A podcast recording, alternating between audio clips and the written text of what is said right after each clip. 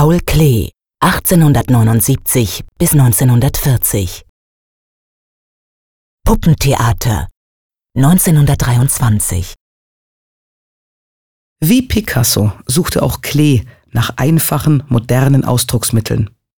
Anders als Picasso, der vom magischen Reiz primitiver Skulptur beeindruckt war, entdeckte Klee die Uranfänge von Kunst in seinen eigenen Kinderzeichnungen. Anfänglich tastete er sich vorsichtig an eine Reduktion der Form heran. In späteren Jahren entwickelte er die absichtsvolle Unbeholfenheit zu seiner spezifischen Ausdrucksform. Im Aquarell Puppentheater wird das Theater zu einer imaginären Bühne der Kindheit. Das Blatt birgt Abgründe, die man auf den ersten Blick nicht vermutet. Die bänderartig gegliederten, buntfarbigen Figuren treten als leuchtendes Negativ aus dem dunklen Grund hervor, bleiben aber in diesem zugleich wie eingeschrieben.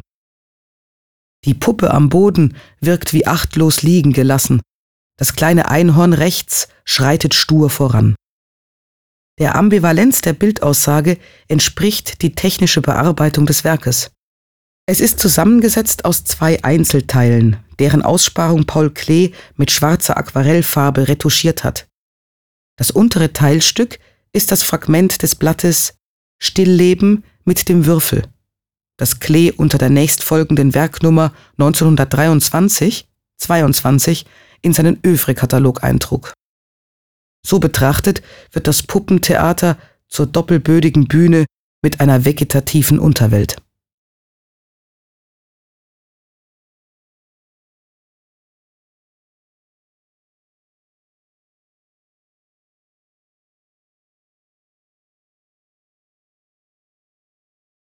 Besuchen Sie das Zentrum Paul Klee, Bern und sehen Sie die Werke im Original und laden Sie unsere Gratis-App Museen Bern aus dem App Store herunter.